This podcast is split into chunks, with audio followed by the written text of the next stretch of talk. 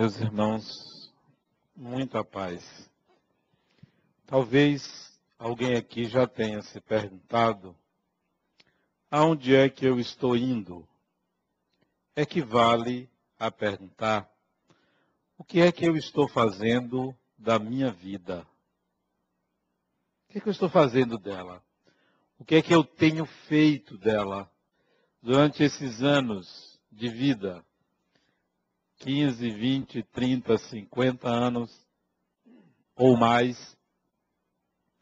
Essa é uma pergunta significativa que pode ou não levar o indivíduo a mudanças, mudanças importantes, mas pode não levar absolutamente a lugar nenhum, a não ser a olhar para o passado e viver apenas querendo consertar o passado. Por que o olhar seria retrógrado? Por que não um olhar progressivo para responder à pergunta: o que é que eu estou fazendo da minha vida? Por causa do horizonte. A questão é o horizonte. Se o horizonte for a vida material, talvez a gente empaque e não mude e siga da mesma maneira. Mas se o horizonte for espiritual, aí sim poderá haver mudanças significativas. Me explico. O horizonte material nos leva pensar e a agir visando a independência na vida, a independência financeira, a independência psicológica, a constituição de uma família, ao encontro de um amor, ao conforto, ao lazer a uma profissão, a uma liberdade de locomoção, a uma liberdade de escolhas múltiplas na vida, há um domínio sobre si mesmo. O horizonte material pode levar a isso. E que as gerações até o século XX lutavam para conseguir isso. E talvez hoje, a partir do século XXI, se torne mais fácil a conquista do horizonte material. Podemos sentir isso na evolução da sociedade brasileira, do Brasil. O aumento da classe média, o aumento da renda média, a quantidade de celulares por pessoa, a quantidade de eletrodomésticos por casa, embora ainda há muito a conquistar, mas nós podemos ver que o horizonte material cada vez mais se torna acessível. Mas, no entanto, isso não tem atendido a resposta para onde eu estou indo ou o que eu estou fazendo da minha vida. Não atende a responder isto. Porque se fosse assim, nós estaríamos satisfeitos, não sofreríamos. O horizonte certamente é pequeno, é limitado. É tão limitado que nós assistimos a violência campeando na terra contra o meio ambiente. A violência campeando contra outro ser humano. A miséria social no mundo. Países como a Índia, por exemplo,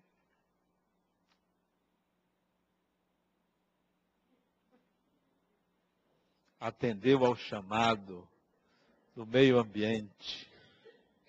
A Índia, por exemplo, mais de um bilhão de pessoas em que o apelo governamental é, por favor, construam uma latrina em pleno século XXI.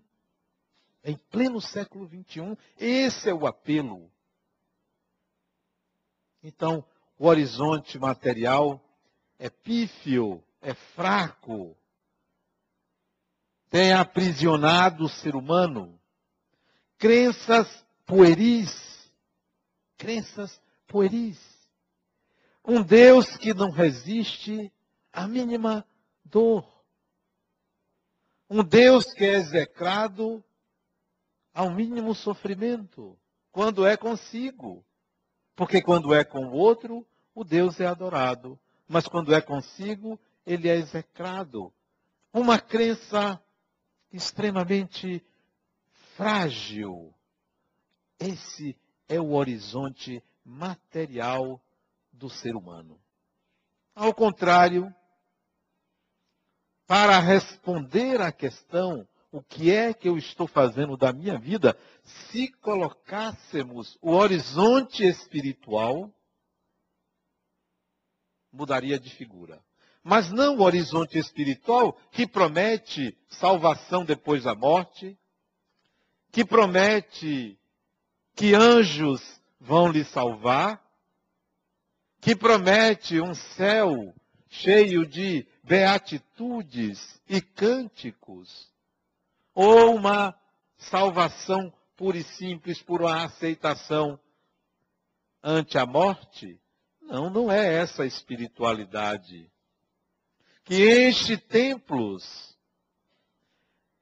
que leva milhares de pessoas a cultos, a adorações, mas sem mudar o panorama da vida humana apenas mantém as pessoas numa estagnação, numa aparente tranquilidade. Mas há um vulcão ali dentro que, ao mínimo sinal, entra em crise. Está aí para todo mundo ver o que diz a ciência sobre a síndrome de pânico. A síndrome de pânico é uma questão que transcende a compreensão científica.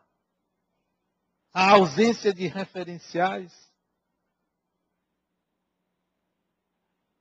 A impossibilidade de encontrar uma, uma, um meio de estabilizar a consciência e a consciência entra em colapso. Olha aí, ó. Que maravilha, né? Ele passeia aqui. Que bom. Tem gente que não gosta de animal, né?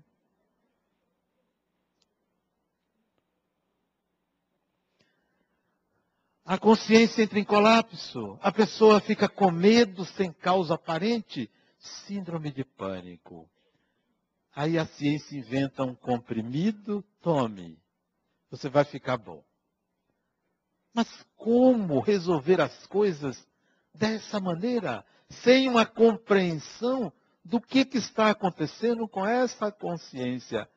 É claro que o horizonte do comprimido é limitadíssimo ante o horizonte espiritual. A síndrome de pânico é uma hipersensibilidade mediúnica é uma hipersensibilidade mediúnica. Porque o horizonte é outro. Se você cuidar de uma encarnação, nascer e morrer,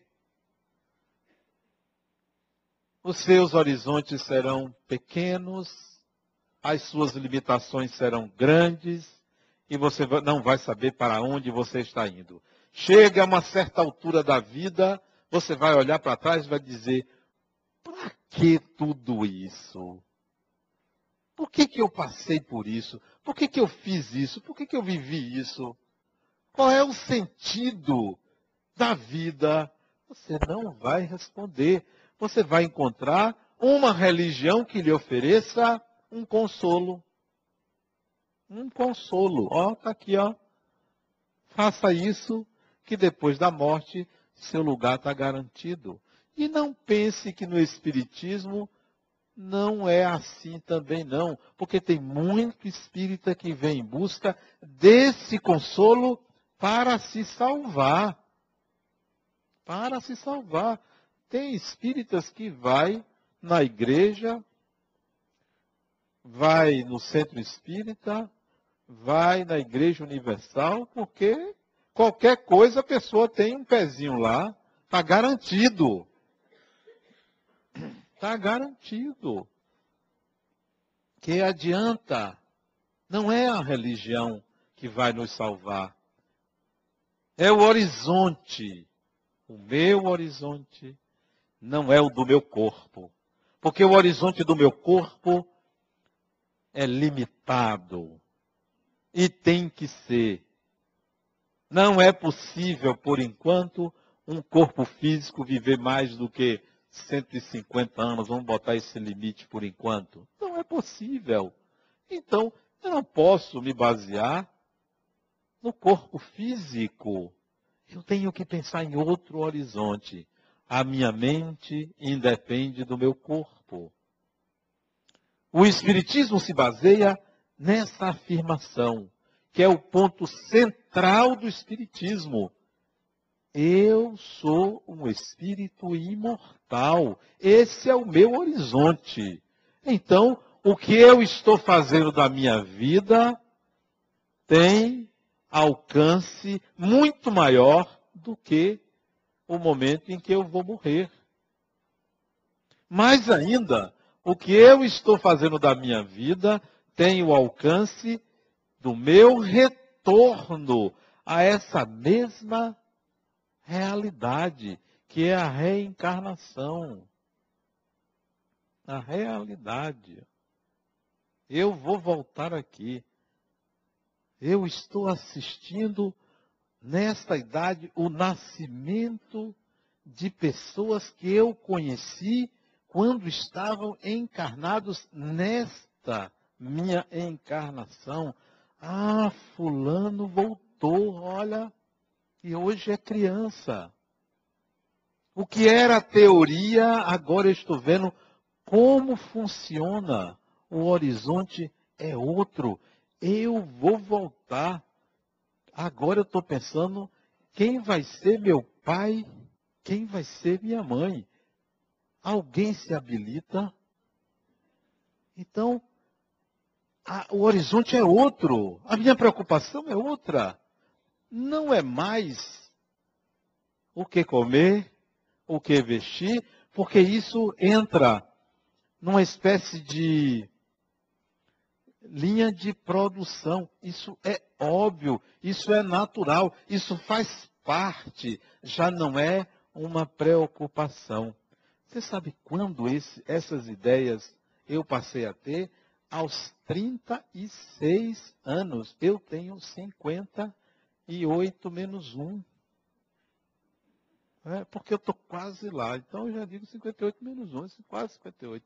Tem gente que é 56 mais 1. Não, 58 menos 1. Há mais de 20 anos atrás, mais de 20 anos atrás, eu era engenheiro da Caixa Econômica Federal, ganhava bem. Tinha família, tinha, não tenho família, casa, carro, então, espera aí. Para que tudo isso? Porque isso é fácil. Trabalhar, viver, a vida material, isso é fácil. Facílimo. Isso, isso não é não tem dificuldade para isso. As dificuldades são naturais, mas essas são superáveis. Isso é fichinha. Eu quero entender a vida e não isso daqui que é simplesmente nascer, crescer, estudar, trabalhar, viver, ir para o cinema, etc, etc. Ter apurriação em casa, isso é coisa comum. Isso é fichinha. Eu quero entender o cosmo. Eu quero entender a vida. Então, eu não vou ficar perdendo tempo me preocupando com o horizonte material. Esse eu tiro de letra. 20 anos atrás. E tem gente que está empacando porque não conseguiu passar no vestibular. Porque ainda não conseguiu passar numa matéria, não conseguiu se formar, não conseguiu ter um emprego, não conseguiu comprar um carro, não conseguiu perdoar uma outra pessoa. Tem gente, vocês acreditam que tem gente que não conseguiu perdoar outra pessoa? Tem, vocês acreditam que tem gente assim? Que não conseguiu perdoar o síndico. O síndico. Olha, não conseguiu perdoar o síndico. Porque ele botou uma taxa extra. Não conseguiu. Veja se isso é coisa de espírito evoluído. Só pode ser coisa de espírito atrasado.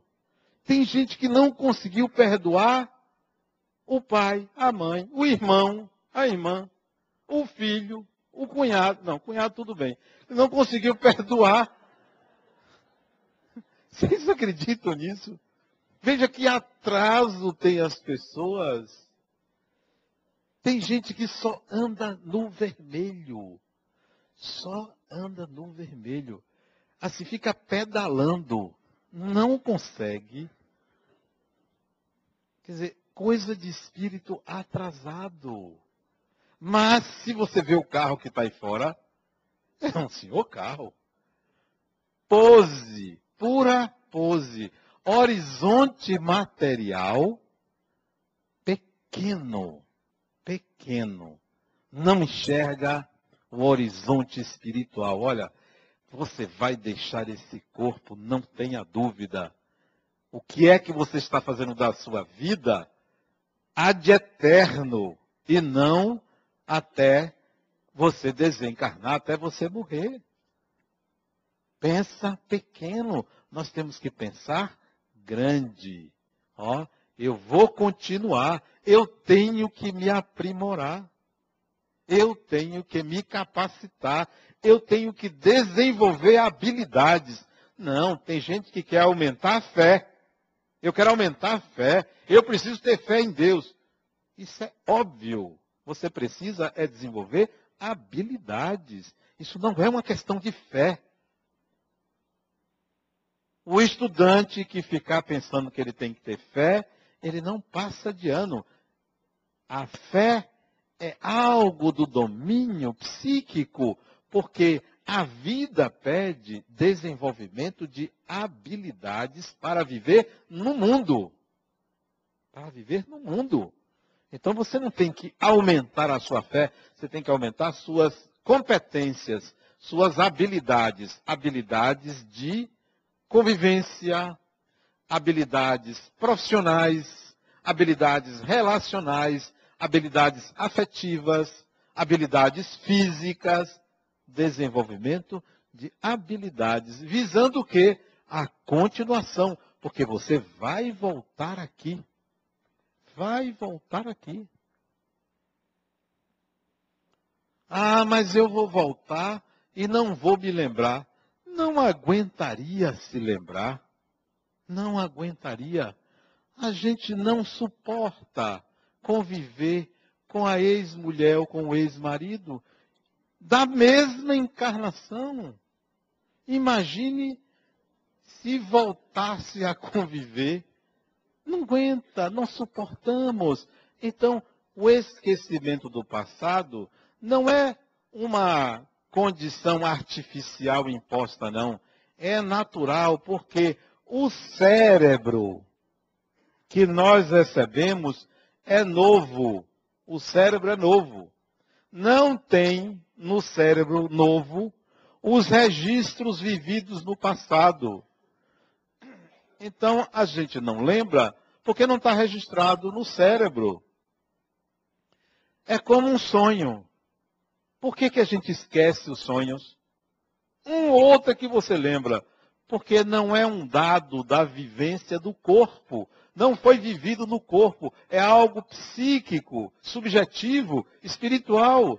Não tem neurônio que registrou aquilo como um dado de experiência. Por isso que esquece. Então, o esquecimento do passado é condição por conta do novo cérebro que se recebe desde a criança. Então, você não tem no cérebro esses registros. Então, o esquecimento do passado é inerente a reencarnar. Você não deixa de ser você no volume das suas habilidades, na qualidade das suas habilidades. Você não deixa de ser você, é o mesmo espírito. Se nós tivéssemos, se, por exemplo, Einstein, que desencarnou em abril de 1955, precisamente no dia 18 de abril, se Einstein reencarnasse agora, creio que ainda não reencarnou, ele, ele desencarnou frustrado. Einstein desencarnou frustrado. Desencarnou desacreditado. Por quê? Porque ele queria provar que a física quântica estava errada, ele queria provar que existe uma lei física única, absurdo, improvável, impossível isso, e toda, todos os cientistas deixaram ele de lado e seguiram a onda da física quântica, que é a nova física. Bom, se ele reencarna agora, 57 anos depois da sua desencarnação, provavelmente, se ele não mudou de ideia, ele voltaria para a ciência para buscar a lei única. Se mudou de ideia, ele teria que entrar agora na onda da física quântica se continuasse estudando física porque poderia mudar. Ah, agora eu não quero física, não. Agora eu vou ser psicólogo, que é uma evolução, né? O espírito. O espírito. Eu era engenheiro, evoluí, mudei para ser psicólogo, que é a profissão dos espíritos mais evoluídos, né? Psicólogo, né? A profissão dos espíritos mais atrasados, assim, engenharia, né? Então, poderia reencarnar e mudar o seu gosto, o seu querer. Gente, os horizontes são outros. Eu agora estou me preocupando mais com o meu retorno do que com a minha ida. Porque a ida é líquida e certa. Não é? Ou tem alguém que tem dúvida? Tem alguém que tem dúvida se vai? Vai. Vai e quanto mais você queira se apegar, mais rápido você vai. É assim. É. Mais rápido você vai. Porque para morrer é daqui para ali. E do jeito que Salvador está, a morte é certa. Né? É certa. Você sai no trânsito de Salvador, a morte é certa. É, você tem que ter cuidado ao sair. Então, olha, eu fui hoje de tarde na faculdade de educação, ou na faculdade, na Secretaria de Educação, tratar de uma questão da nossa escola aqui. Eu gastei uma hora para chegar lá. E gastei uma hora e vinte para voltar de lá para aqui. Assim mesmo, duas vezes eu tive que parar para abrir o vidro esquerdo para botar o retrovisor no lugar. Abri o vidro do carona para botar o retrovisor no lugar, porque de um lado foi um ônibus que me imprensou. Eu acho que ele não viu, eu acho que ele era míope. Porque eu estava na frente dele, ele estava lá atrás, e ele veio, eu notei que vinha um negócio grande me fechando. Pois ele me imprensou, imprensou o vidro. Eu chegar, mas não dava para chegar.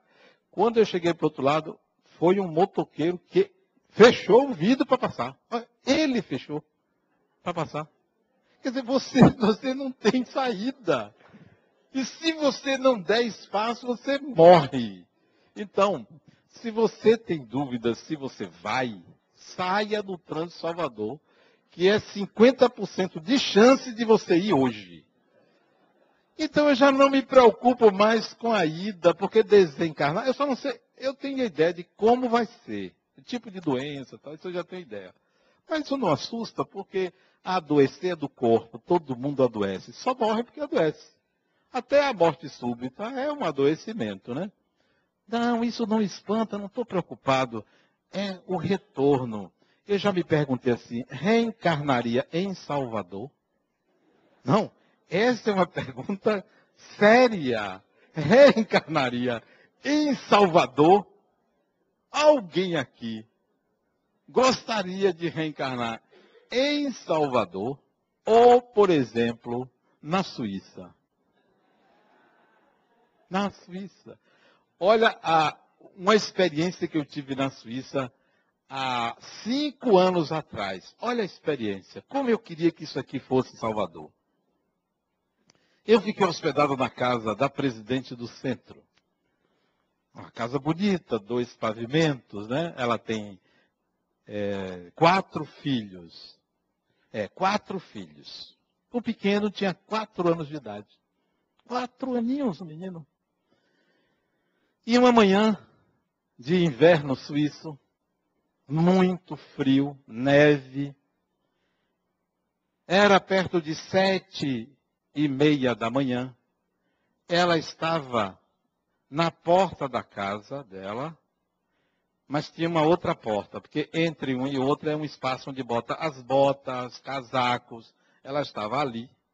E eu vi pelo vidro, consertando a mochila do garotinho de quatro anos. Consertou a mochila, tal, meu filho, boa, boa escola, deu um beijo e o menino saiu sozinho para a escola, foi andando, a escola fica a quatro quarteirões e meio.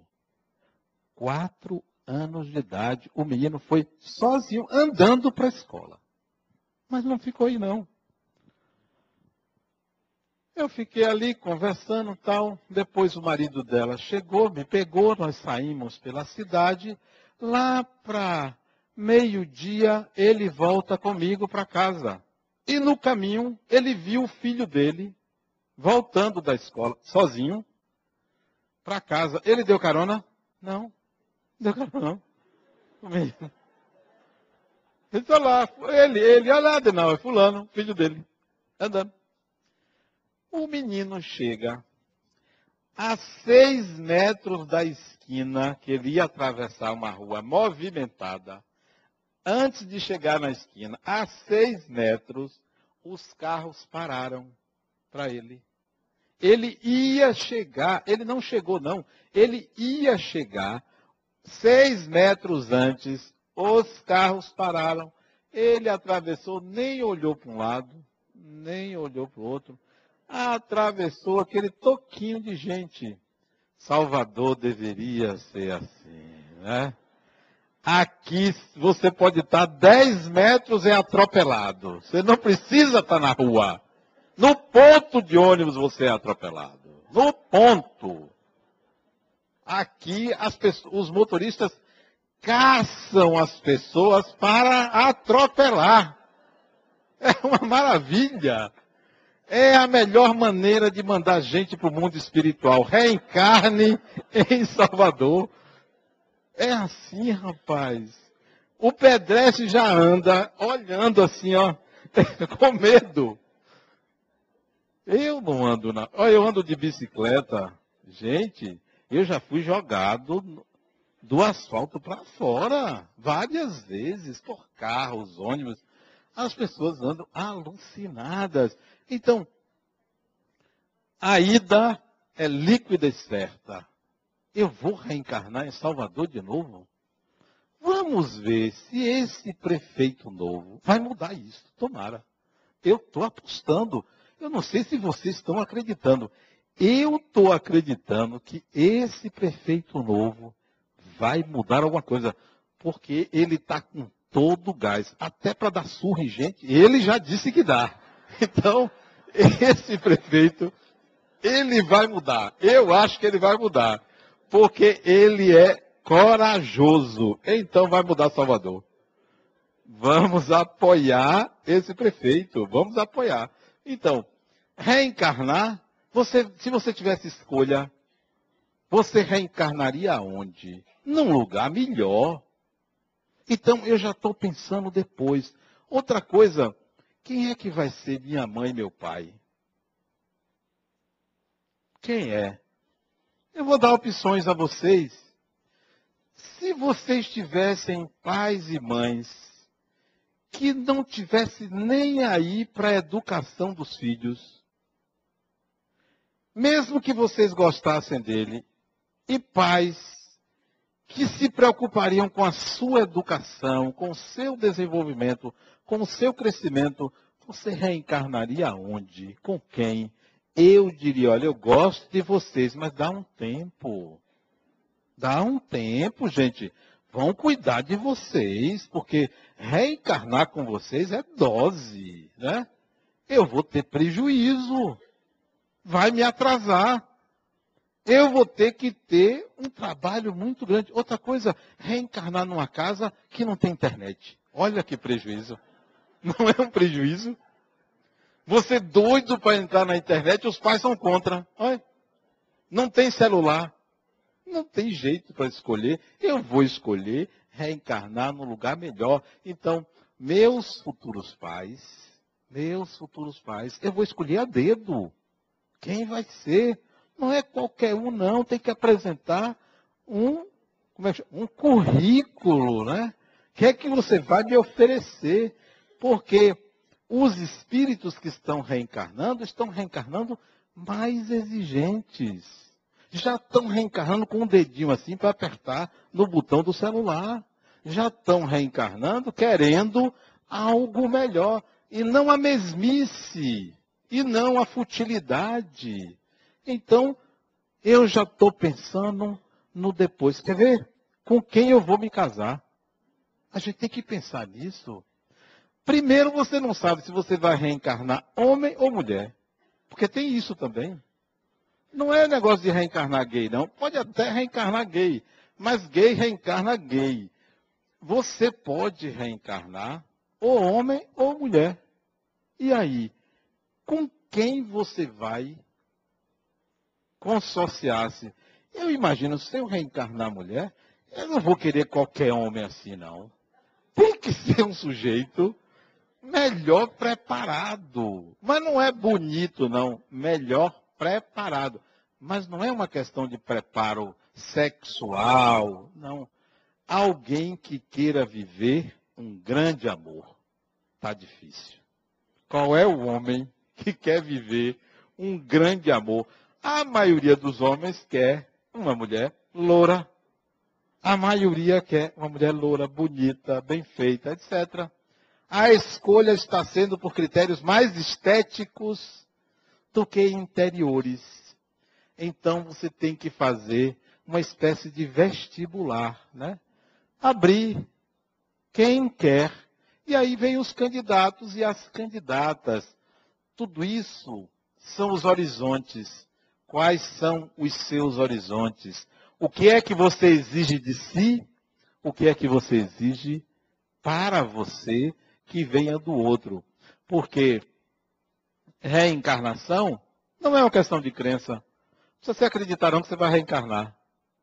Ah, eu não acredito. Problema, você vai reencarnar. É como você dizer, não, eu nunca vou morrer. Não é uma questão de crença, você vai passar pela morte do corpo. Porque pela, passar pela morte do corpo é uma experiência que você já viveu N vezes. E vai continuar vivendo isso. O apego à vida material é um equívoco, é um atraso. O seu horizonte deve ser maior.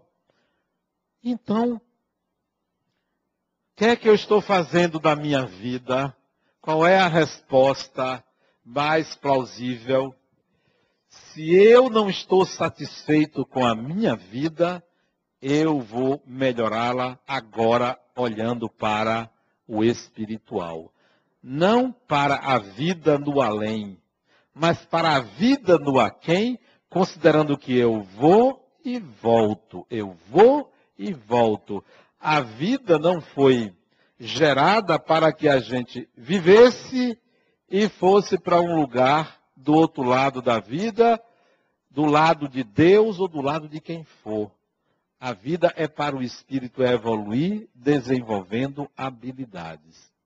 Um outro detalhe nesse horizonte é a questão da felicidade.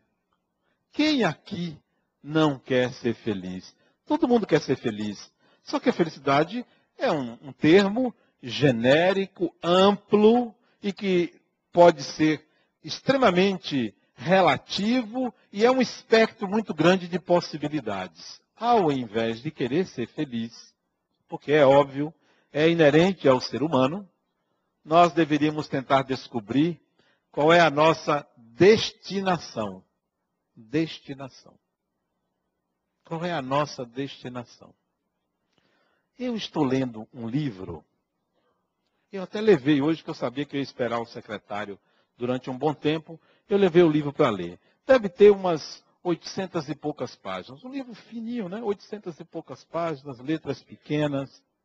É um livro que trata de sonhos de crianças.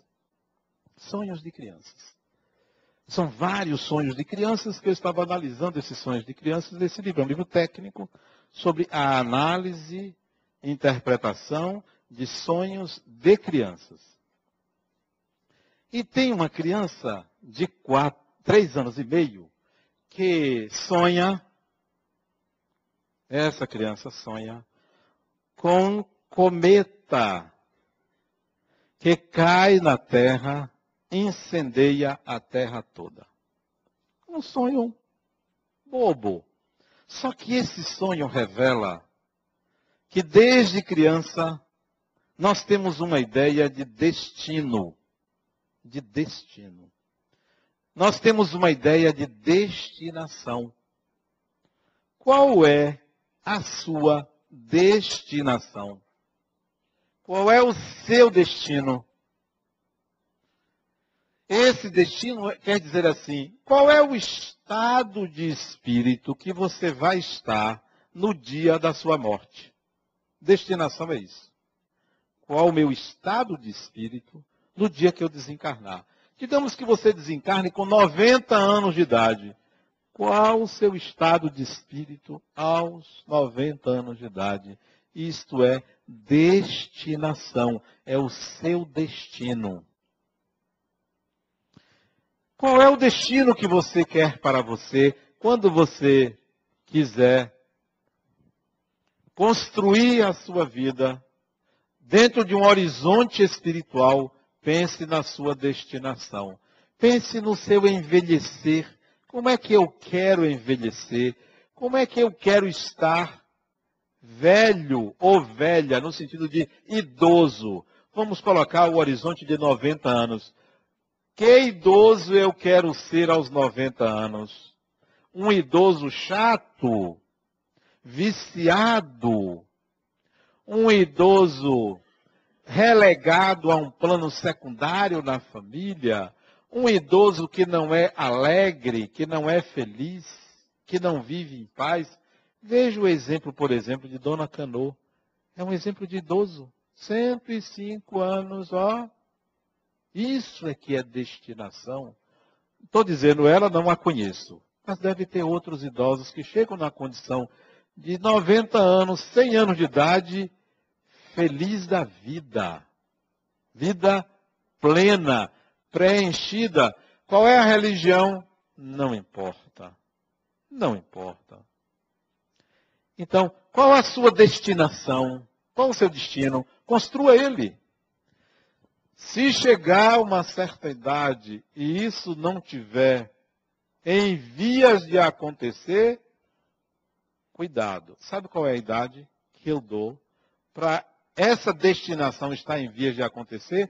35 anos. Se aos 35 anos de idade você não estiver com uma destinação que você almeja, já encaminhada, alguma coisa está errada. 35 anos. Não é 40 nem 50, não. Tem gente que chega aos 60 e 70 anos, é um trapo, porque não construiu nada dentro de si. Pode até ter construído fora, mas não construiu dentro de si. Um estado de espírito em harmonia.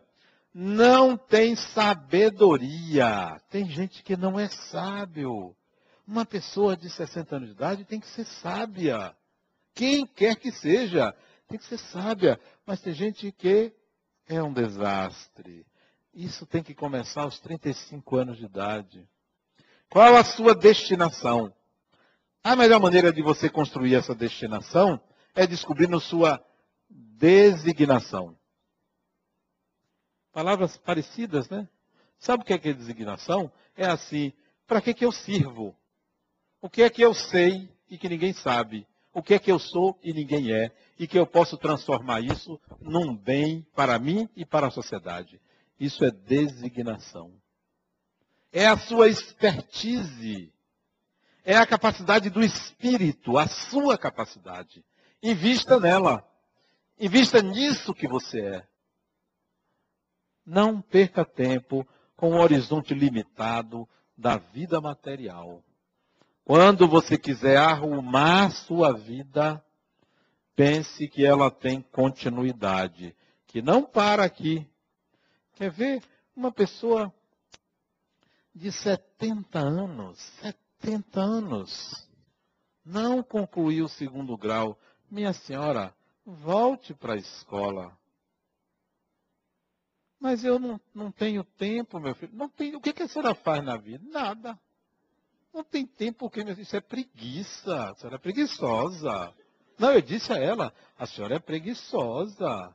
A senhora tem 70 anos, não estuda? Ah, meu filho, mas eu tenho umas dores. Todo mundo tem dor, minha senhora. É preguiça mesmo, a senhora é preguiçosa. Ah, acostumou assim. Ah, meu filho, mas eu não tenho mais cabeça para isso. Ah, mas para botar um batom e pentear o cabelo, a senhora tem cabeça, não tem? Para sair bonitinha assim, a senhora tem cabeça. Não. A senhora se habituou a esse comodismo de não pensar. Eu não chamei ela de burra, mas é quase a mesma coisa. A senhora se acostumou ao comodismo de não pensar. Por que, que a senhora não volta a estudar? Volte a estudar, minha senhora. Hoje, em qualquer esquina, tem meios para isso. Se não for numa faculdade, se não for na escola, em casa, peça ajuda a um filho, a um neto, a alguém. Não pare de aprender. Não pare de aprender. Ah, já me disseram, meu filho, porque se eu não, se eu não ocupar minha mente, vem o alemão, o Alzheimer. Né? Disse, não, não é por isso que a senhora deve estudar, não, para se precaver com Alzheimer, não, não. Porque ninguém sabe qual é a causa de Alzheimer. Não, não é por isso não. A senhora deve estudar, porque, minha senhora, a vida continua. Já pensou? A senhora chega no mundo espiritual analfabeta. Tem uma placa lá dizendo, por aqui.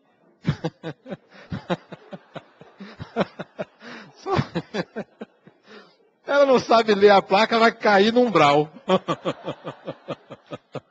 Vai para o lado errado.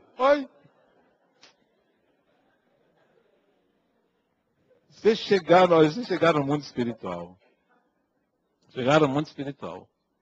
E não souber usar a internet, não espiritual, você está frito. Porque lá, aqui não vai implantar G4, lá é Z200. O negócio é mais adiantado.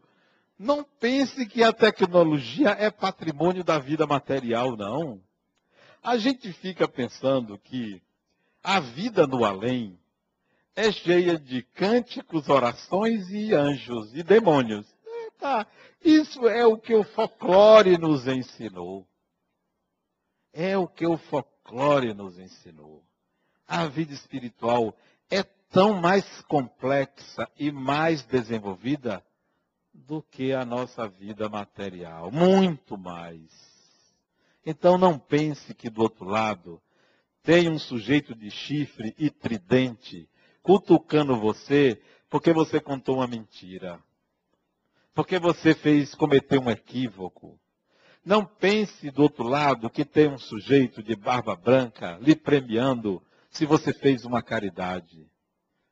Tudo isso serviu para nos levar a uma autoconsciência de que somos espíritos imortais. Então nós temos que buscar o aprimoramento é, eu me lembro de um, um, livro que eu li há muito tempo, livro, esse sim, fininho, de uma professora. Ela desencarnou, era professora.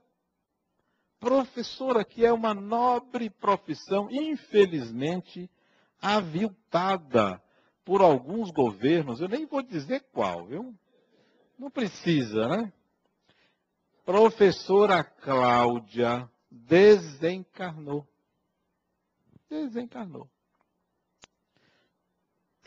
O mundo espiritual tem N regiões, N cidades, de todo tipo. Como temos aqui uma variação muito grande, do outro lado também tem uma variação muito grande, espíritos atrasados, espíritos mais adiantados, gente boa, gente que não presta, tem de tudo. Mundo espiritual. A gente vai se encontrar por afinidades, né? As afinidades. Pois a professora Cláudia desencarna, acho que ela teve um aneurisma, não me lembro exatamente da história toda dela, vai para uma instituição espiritual. Como ela era professora, ela foi convidada a tomar conta de crianças desencarnadas, isto é, espíritos que desencarnaram ainda criança. Como ela tinha jeito com criança, ela era educadora infantil, ela foi tomar conta de crianças no mundo espiritual. E, e, a escola que ela tomava conta fazia parte de uma rede de escolas. O mundo espiritual é mais complexo do que aqui. Nós somos uma cópia piorada. Então, não pense que o mundo espiritual é alguma coisa de fantasmagórica, de sobrenatural, cheia de fantasmas. Isso é o que a consciência coletiva imagina. Espírito desencarnado é gente, é pessoa, somos nós, que somos guindados à condição de fantasmas por quem ficou, porque do outro lado não tem fantasma, tem pessoas. A complexidade é maior. Os que são atrasados continuam atrasados os que já perceberam que tem que apressar o passo, que tem que se desenvolver, estão em busca disso e já começam desde aqui, desde aqui. Desde aqui, não percamos tempo. Os nossos horizontes têm que ser horizontes espirituais, porque a sua consciência, o seu ser é eterno. Você vai continuar sendo quem você é. Muda de corpo, mas é a mesma pessoa. Se não presta agora, imagine no passado, né? Não prestava também. Você só vai começar a prestar quando você tomar conta de você, cuidar de você, no sentido da evolução. Então, quando você se perguntar, para onde eu estou indo, o que eu estou fazendo da minha vida, pense como espírito e se responda: eu estou cuidando do espírito que eu sou. Eu estou cuidando disso. Eu estou cuidando. Mais do que preocupado com minha vida material, eu estou preocupado com a continuidade do meu ser, porque eu não vou mudar se meu corpo morrer eu vou continuar sendo quem eu sou. Então, tente responder: eu estou cuidando do espírito que eu sou. Muita paz.